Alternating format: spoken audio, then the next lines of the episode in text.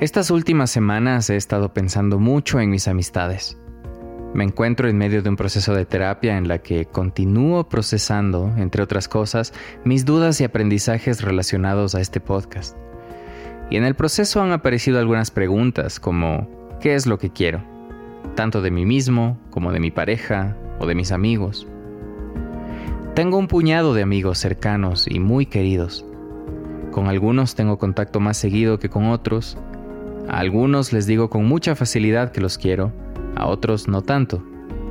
A veces siento que debo mejorar mi manera de comunicar lo que pienso y lo que necesito, y muchísimas veces siento que deberían llamarme a mí a preguntarme cómo estoy en lugar de yo a ellos.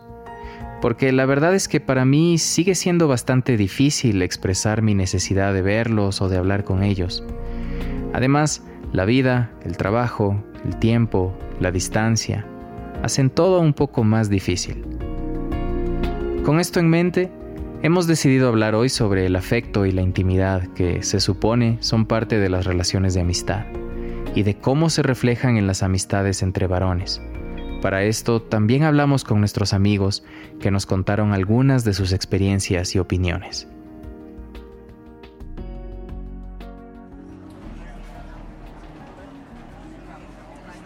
Realmente nos llevamos muy bien, a pesar de que está en otro lugar y no nos vemos a diario, sí sabemos que de alguna u otra forma estamos eh, el uno y, y el otro ahí cerca. En una sociedad en constante evolución, en el episodio de hoy nos preguntamos, ¿cuánto ha cambiado y cómo puede seguir cambiando la forma en la que nos acercamos entre varones? Es posible acercarnos a nuestros amigos desde lugares de mayor contacto emocional y personal sin el condicionamiento de las actividades tradicionalmente masculinas o socialmente aceptadas como los deportes o la bebida? Yo recuerdo especialmente uno de estos momentos en los que, que mi amigo se abrió. Nos sentamos a conversar porque estaba pasando por una mala por una mala época en la que se estaba separando de, su esposa y, y en, esas, en ese momento eh, este amigo lloró y es una cosa mm, que tendría que estar, que estar como más normalizada, ¿no? Nos gusta un montón como caminar largos trayectos de la ciudad en cualquier lugar en el, en el que estemos, creo que lo importante, o sea, nuestra actividad principal es como tener conexión. Nuestra actividad favorita es tal vez solo sentarnos a hablar por horas.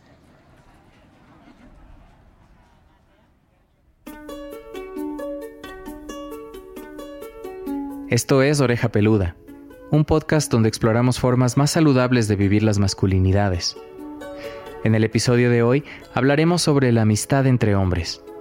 Mediante entrevistas, representaciones de lo masculino en la cultura popular y vivencias de nuestros propios amigos, intentaremos entender dificultades y desafíos detrás del amor de amigos. Yo soy Daniel Pérez.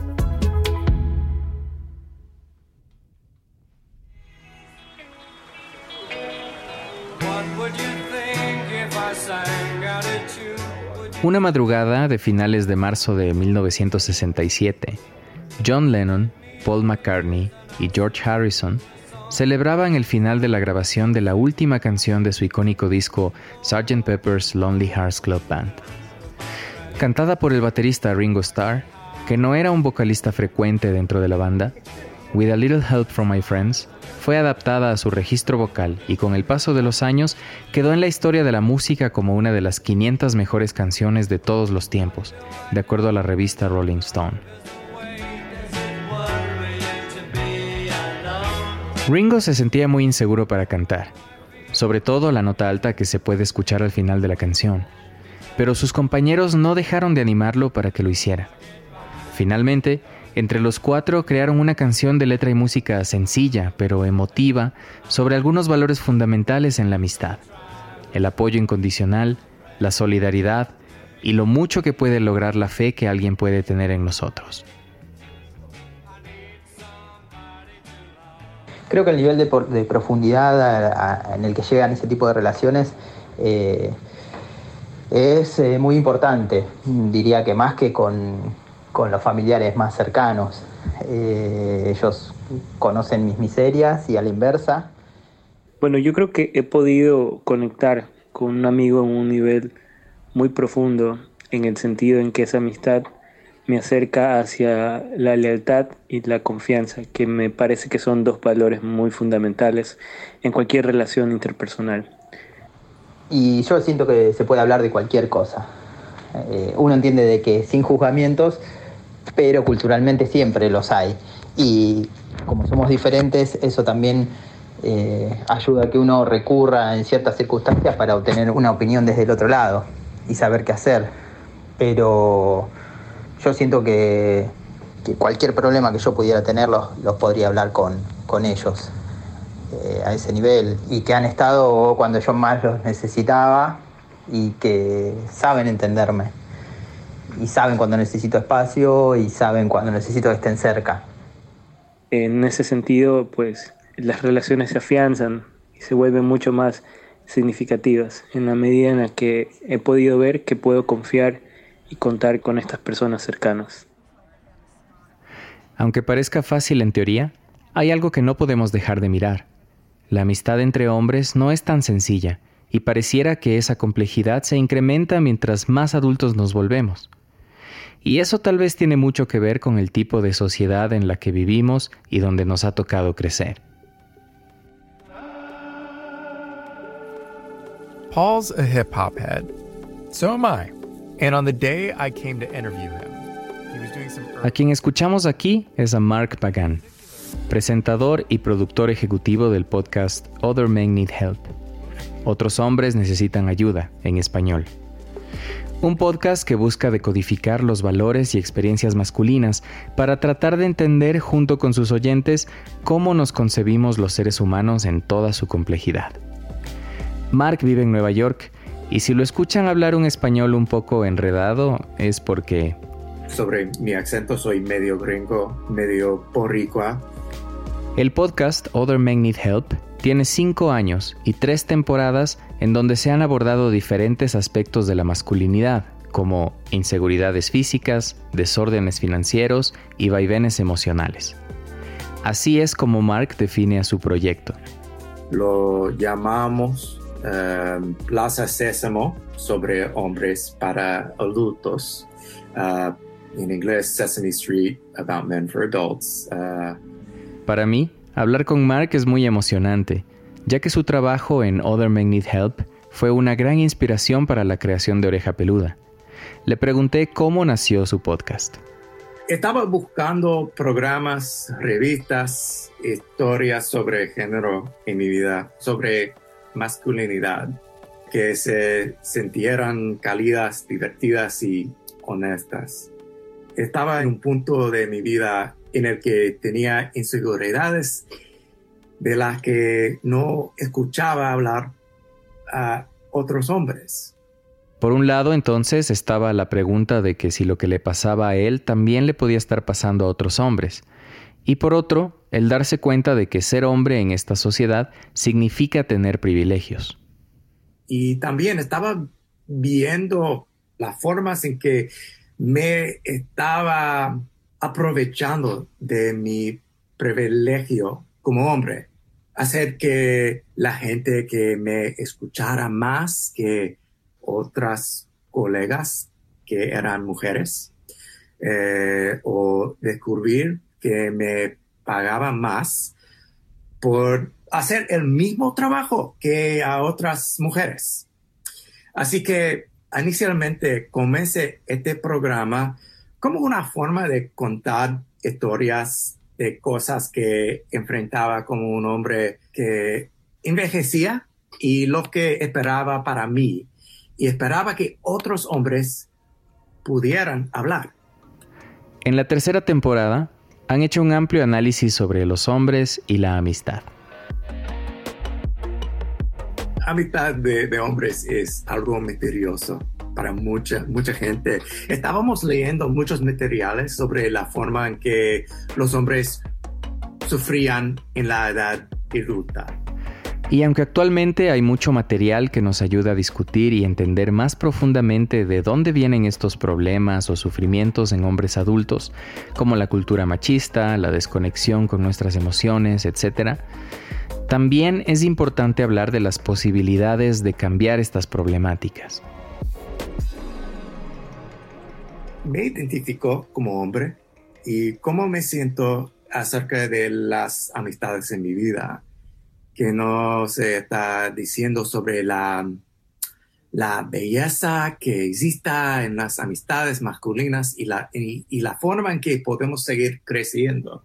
En la vida de Mark, lo fundamental para que se pueda dar una amistad satisfactoria y plena con los hombres de su vida es la conexión emocional. En mi vida me gustan los hombres que, eh, con los que me siento cómodo, no, soy bueno con muchos hombres uh, uh, ruidosos. Menciona que la analogía más cercana de sus amistades para él es la amistad entre Billy Crystal y Bruno Kirby de la película When Harry Met Sally. Pero en lugar de ver partidos de béisbol, ven películas viejas. Los hombres con los que mantengo amistades, tengo que tener cierto nivel de fanatismo y apertura ah, emocional. Y creo que ese es como mi equilibrio. Y debemos tener momentos en los que estemos compartiendo cosas, cosas emocionales y, y otras cosas. Pero, ¿qué hace falta para una conexión emocional más profunda? Mark dice que la respuesta está en la comunicación con el otro, comunicación de nuestros deseos, necesidades, temores y angustias una cualidad que a los hombres no nos viene tan fácilmente. Creo que me gustaría mejorar en la comunicación con los hombres de mi vida. Necesito mejorar también al decir, tengo algo que me gustaría hablar contigo. Y... y esto igual es una consecuencia de una formación social patriarcal y hasta insensible con la que hemos crecido y que ahora nos toca desaprender. Todavía es difícil a preguntar a mis amigos para ayuda, para cosas que necesito. Y creo que es, es tan difícil para alguna persona, tan difícil hacer amigos y construir esos lazos. Y muchos de nosotros tenemos miedo de, de ser excluidos para pedir nuestras necesidades. Y cuando se nos hace difícil abrir y expresar nuestras emociones, muchas de nuestras amistades se convierten en espacios donde simplemente compartimos actividades. Creo que ese es un atributo muy común para los hombres. Eh, tener una actividad que les quite el, el peso de preguntar por sus necesidades emocionales. Y creo que es un aspecto de la edad adulta Quizá lo hemos sentido muchos que sobrepasamos ya la barrera de los 30 años. Hacer amigos en la edad adulta es una tarea compleja. Y no solo eso, mantener las amistades que se han venido forjando a lo largo de la vida es igual o más difícil que una amistad que arranca desde cero. Construir y reconstruir amistades adultas requiere trabajo. Esto se refleja en algunas estadísticas. Por ejemplo, de acuerdo a The American Survey Center de Estados Unidos, los hombres tienen muchas menos probabilidades que las mujeres de haber recibido apoyo emocional de un amigo. Cuatro de cada diez mujeres, es decir, el 41%, dicen haber recibido apoyo emocional de un amigo durante la última semana, en comparación con el 21% de los hombres. Estas y otras cifras fueron publicadas en el estudio The State of American Friendship, Change, Challenges and Loss de junio del 2021, es decir, en un mundo post-pandémico. Es realmente difícil hacer lazos profundos con amistades en la edad adulta y todos somos conscientes eh, del trabajo y el tiempo que se necesita para llegar allí con alguien. Y creo que es mucha presión y mucho pedirle a alguien, podemos salir más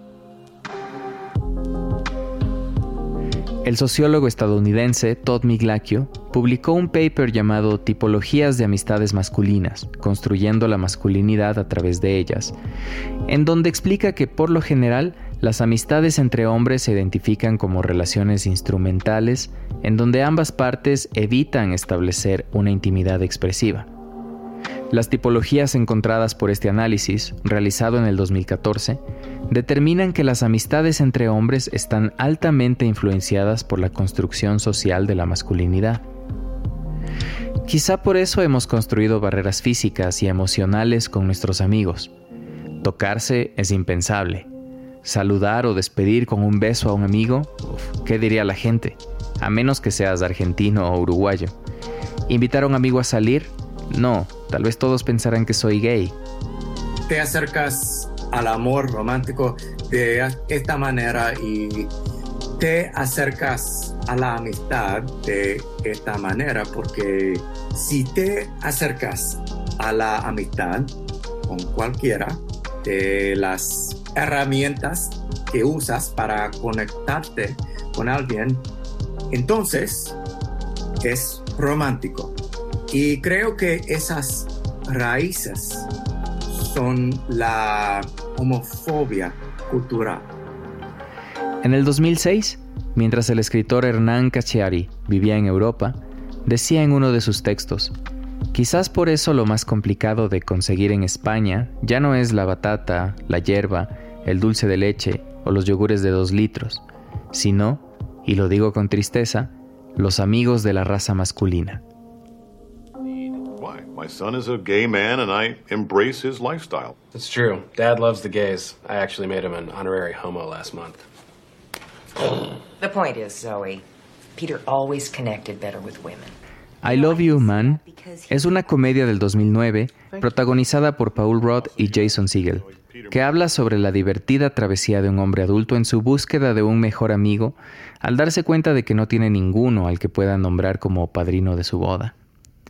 Pero, ¿Qué tan común es que los hombres tengan verdaderamente un mejor amigo? Nuestros amigos nos cuentan. Sí, cuando yo era niño tuve eh, estos mejores amigos, digamos, estos eh, vínculos, conexiones, eh, amistades como muy fuertes en, cercanía, en cotidianidad. Em, digamos que recuerdo cuando era niño era un poco más desde, desde la diversión, desde el compartir la, la rutina del, de la escuela, el jugar, ¿no? Y, y, el sentirse acompañado, ¿no? Ahora en la etapa adulta ya, la, eh, ya encuentro que eso de mejor amigo, mejor amiga, me parece muy infantil, muy blanco y negro, ¿no? Para mí ahora las relaciones no, no, no tienen una jerarquía, así como una tabla, ¿no? me parece muy ligero decir mejor amigo, mejor amiga. Em, sin embargo, sí ya reconozco la, o sea, más bien como hay una suerte de resignificación de eso. Realmente no tengo un mejor amigo, tengo un círculo muy cercano de mejores amigos, hombres, con los cuales la relación es muy estrecha, con los cuales la comunicación es casi a diario, con alguno puede ser que no haya tanta comunicación, pero sé que está ahí siempre cuando yo lo necesite y cuando necesite eh, contarle algo o necesite de él una ayuda.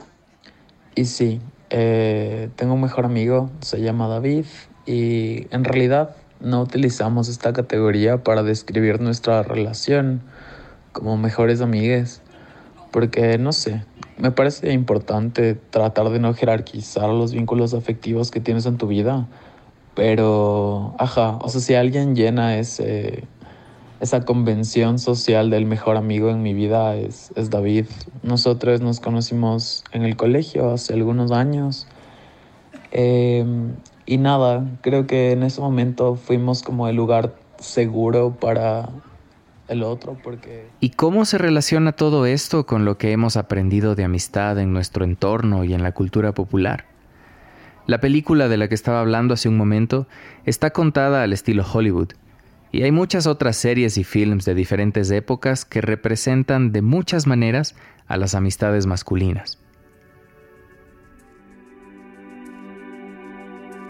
Soy Juliana Baunza, eh, soy escritora y periodista cultural. Llevo más de una década escribiendo sobre televisión principalmente, también a veces sobre cine. Em, y soy alguien que ve mucha, mucha televisión. Juliana es de Colombia y el año pasado lanzó su libro Series largas, novios cortos.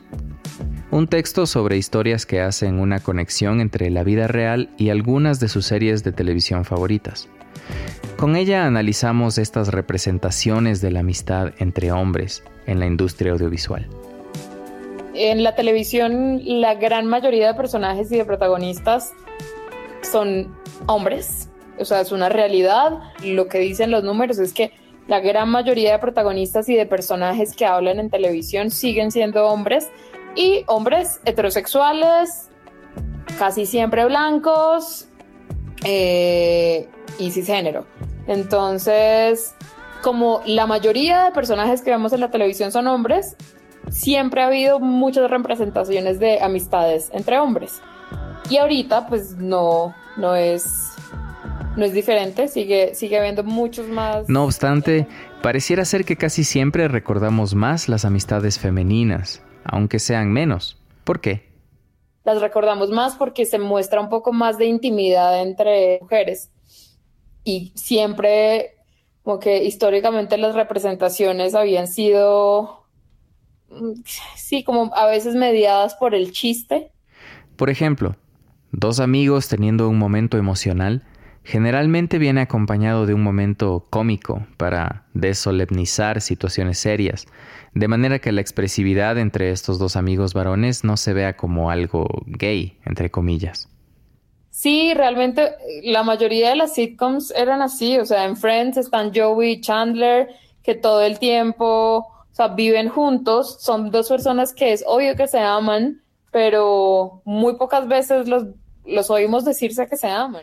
Y de esta manera, las amistades entre dos hombres en las películas y series generalmente quedan representadas como apologías a la homofobia o tibios bromances que se quedan en lo más superficial de lo que puede ofrecer una amistad entre dos varones. Ellos como que, como que sí, como que siempre hay un chistecito ahí homofóbico de no, no, no, somos machos, somos heterosexuales. Lo mismo pasaba en Seinfeld, que de hecho hay un episodio de Seinfeld en el que ellos todo el tiempo están aclarando que ellos no son pareja. Siempre que hay como un hombre protagonista y su sidekick es otro hombre, es su mejor amigo, en algún momento se tiene que hacer el chiste de, uh, ¿será que son novios? Y ellos, no, no, no, para nada, somos hombres muy machos. Sin embargo, algunas amistades que vemos en la pantalla han ido transformando este imaginario de la amistad. Juliana dice que esto le da esperanza de una mejor televisión y representaciones en el futuro. Ver en series como, no sé, como Stranger Things, así representen los años 80, pues es una representación diferente de las amistades entre hombres. Eh, Sex Education también es muy chévere. Eh, pienso mucho también en Brooklyn Nine-Nine. hay una serie de HBO que me encanta que se llama Our Flag Means Death que es de piratas. Eh, hay muchas representaciones de muchas cosas muy chéveres y entre esas eh, de amistades masculinas también está bien buena. Entonces siento que, que sí hemos mejorado y veo cada vez que al menos la televisión está diciendo, hey, está bien que seas vulnerable de vez en cuando. En este punto es importante cuestionarnos por qué realmente necesitamos ver este amplio bagaje emocional expresado en la televisión. No es únicamente por representación, también por la posibilidad de ofrecer personajes mejor construidos y más coherentes con una realidad que cada vez se evidencia más. Sí, yo creo que entre más rango emocional tenga tu personaje es mejor para ti creativamente porque no es un personaje con una sola nota, ¿sí? Y así como siempre, yo siempre abogo porque ojalá cada vez haya más series con protagonistas mujeres que sean malvadas, desastrosas y horribles. También quiero que haya series con personajes masculinos vulnerables, y quiero ver todo el abanico de posibilidades en todos los seres humanos. Entonces creo que para alguien que escriba series saber que su personaje no tiene que estar restringido sino que puede ponerlo a hacer lo que sea, pues debe dar mucha más libertad. A criterio de Juliana, esto es lo que a ella le gustaría ver con más frecuencia en las amistades masculinas que podemos ver en la televisión y lo que ella cree que aún falta por mostrarse. Creo que sobre todo como la vulnerabilidad, el, sentirse cómodos mostrándose vulnerable ante otros hombres eh, y que los personajes lo hagan sin que les dé vergüenza. Eso me parece chévere. Y de esto me gustaría ver un poco más, como de cuidado, sí, como, no sé, me gustaría una escena en la que un amigo está enfermo y otro amigo lo cuida con cariño y con suavidad. Creo que principalmente lo que ha estado cambiando es que ya no está, como que si un personaje es vulnerable, ya no se convierte en chiste, ¿sí? Los seres humanos somos vulnerables muchas veces. Las representaciones en el cine, en la televisión, en la literatura, en el teatro y otros elementos de la cultura popular son importantes porque nos acercan a crear una idea más completa del mundo que nos rodea que no siempre podemos ver en su totalidad. Pero sí me gustaría ver como, no sé, sí, como un girls, pero con manes. Que no necesariamente todos tengan que ser heterosexuales y blancos, puede haber de todo. Cuando somos pequeños, además de la influencia de los círculos cercanos como nuestros padres y la familia, es lo que vemos del mundo de afuera lo que moldea nuestra percepción de las cosas. En este caso, nuestra percepción de la masculinidad y la forma en la que los hombres entienden y viven los nexos afectivos y las amistades que se pueden tejer entre ellos. Aquí Mark nuevamente. Creo que a todos nos, ah, se nos enseña mucho sobre qué esperar en, la adulta. Cuando éramos niños, vamos a la escuela y aprendemos a ser ah, autosuficientes. Tenemos libros para niños sobre divorcio, sobre el, el, duelo, sobre trabajo y cómo ganar dinero, cómo ahorrar dinero. Tenemos libros sobre medicina y salud, consumimos tantos medios sobre, sobre amor y, y como, como mínimo tenemos una, como una, un manual básico de cómo se puede sentir eso en la edad adulta. Pero apenas tenemos nada sobre qué esperar de la amistad en la edad adulta.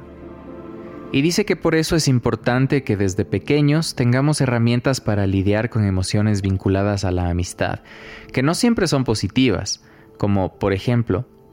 Yo quiero un libro para niños y adultos sobre el dolor cuando un amigo se mueve a otra escuela, a otra ciudad, otro país.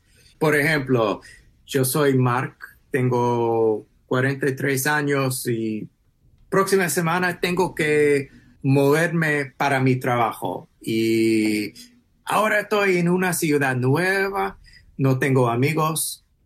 En otras palabras, es muy importante que sigamos viendo más representaciones de amistad que generen más reflexión sobre cómo profundizar las conexiones. Somos seres sociales, necesitamos vínculos profundos para vivir y necesitamos cuidar esos vínculos. Soy culpable de lo mismo que muchos hombres. Eh, es decir, con respecto a, mis necesidades emocionales y pedirle a, otras personas en mi vida que sean un, un sistema de apoyo. Mark nos habló de los aprendizajes que le deja Other Men Need Help hasta el momento creo que el teléfono sigue siendo una forma milagrosa de reconectarse.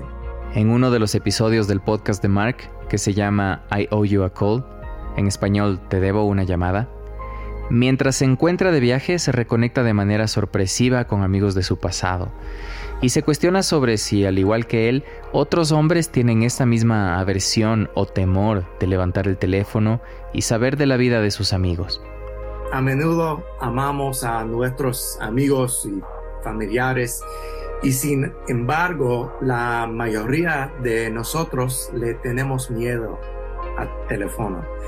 Eh, levantarlo o marcarlo incluso para saludar a alguien que conocemos desde la pubertad. Además, menciona la importancia de invertir tiempo y energía en compartir actividades que fomenten estos vínculos. Ah, también la actividad ayuda a reconectarse siempre que sea intencional. Tenía este patrón de ver películas con, un amigo mío durante la pandemia. Veamos películas porque porque ambos nos encantaba esa actividad, pero sabíamos que ofrecía una excusa para reconectarse cada semana y sacar a la luz lo que estaba sucediendo en nuestros corazones y mentes.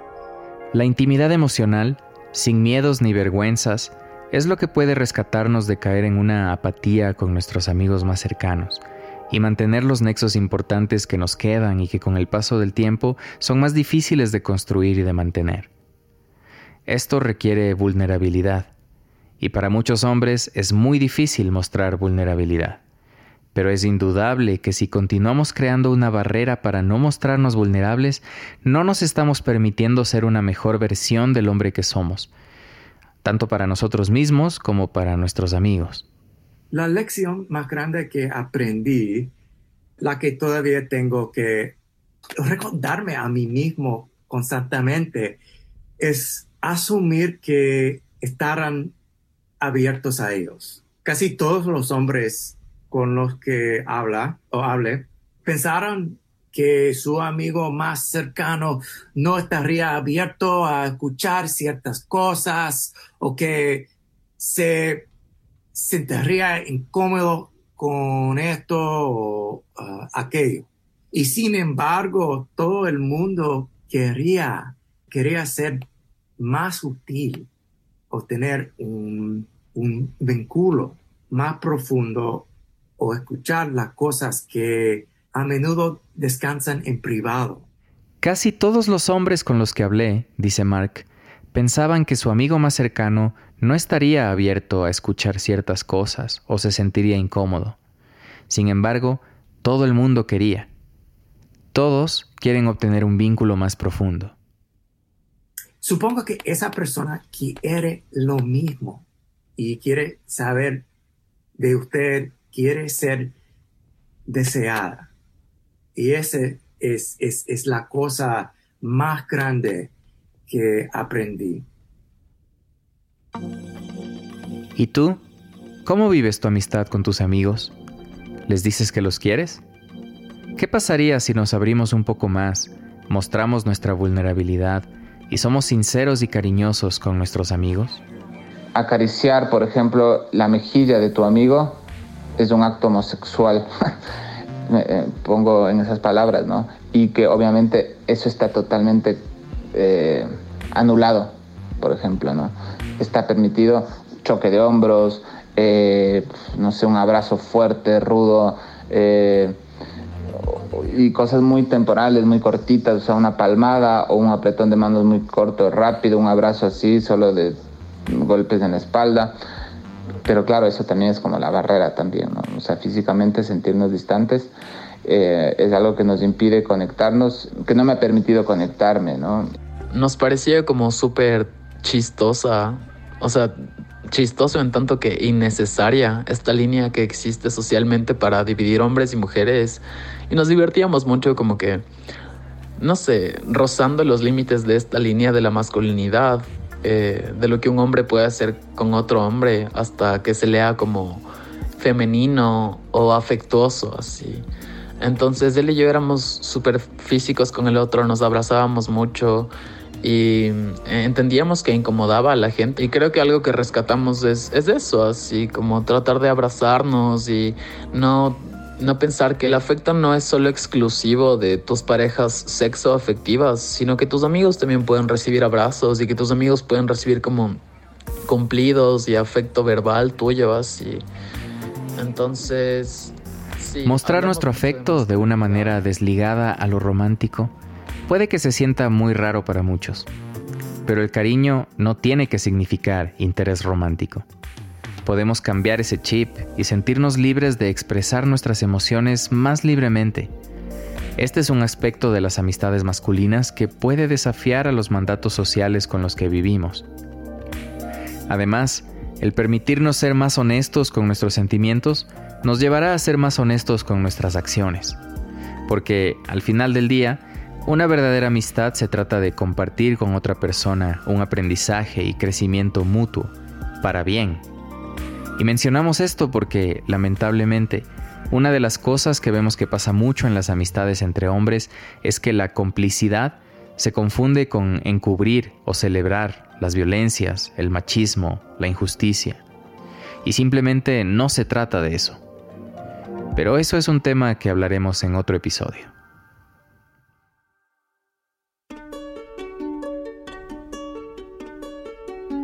Muchas gracias a Mark Pagan, Juliana Abaunza, Fer, Carles, Daniel, Carlos, Víctor Hugo, Juan Manuel, Raúl y Juan por sus aportes para la realización de este episodio.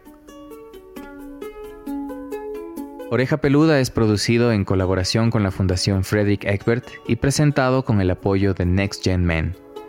En el proceso de producción colaboran Gustavo Endara, Sarah Harold, Samantha Ncesi, Remoy Philip, Jake Stika y Germán Villegas.